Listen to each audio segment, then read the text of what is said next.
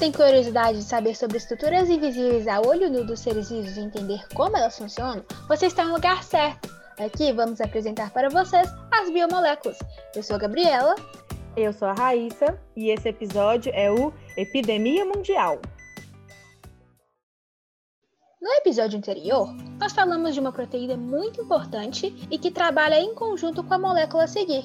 Se você perdeu esse episódio, corre lá para ver. Então, Raíssa, vamos começar com as dicas?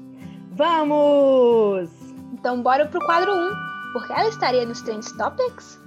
Bom, hoje nós vamos ler um trecho de um resumo de um artigo publicado na biblioteca online Cielo.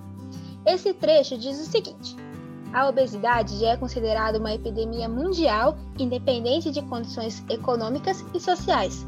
O risco aumentado de mortalidade e morbidade associado à obesidade tem sido alvo de muitos estudos que tentam elucidar os aspectos da síndrome versus como consequência da obesidade. Esta síndrome é caracterizada por algumas doenças metabólicas. E aí, Raíssa, deu para dar uma luz? Deu! Percebi que esse, essa estrutura que a gente está falando aqui hoje está totalmente relacionada com a alimentação. Tô achando super interessante isso. Me dá mais uma dica? Isso mesmo, Raíssa. Então, bora de dica da carta. Sou produzida sinteticamente e providenciada para os pacientes através de injeções. Nossa, agora deu uma dica excelente. De toda forma, eu vou querer saber um pouquinho da estrutura 3D dela antes de eu dar o meu palpite. Claro! Então vamos para o quadro 2. Sei mimimi, como é a estrutura 3D?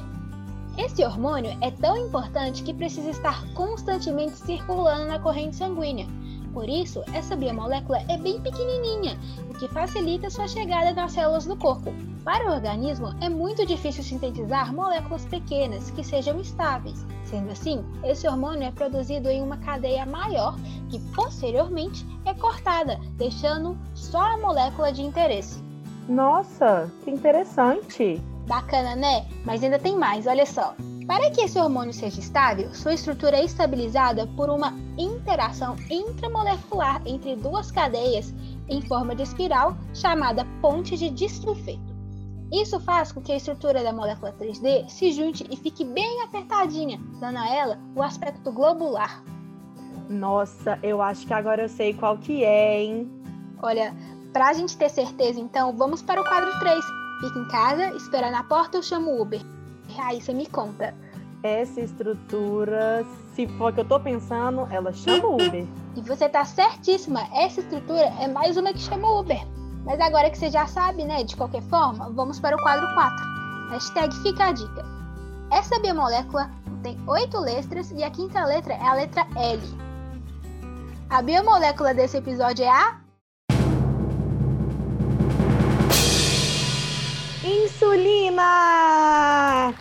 Parabéns, Thaís, você acertou! Ah, muito obrigada, mas eu quero brincar mais. Bora pro próximo! Bora pro próximo episódio então, te vejo lá, hein?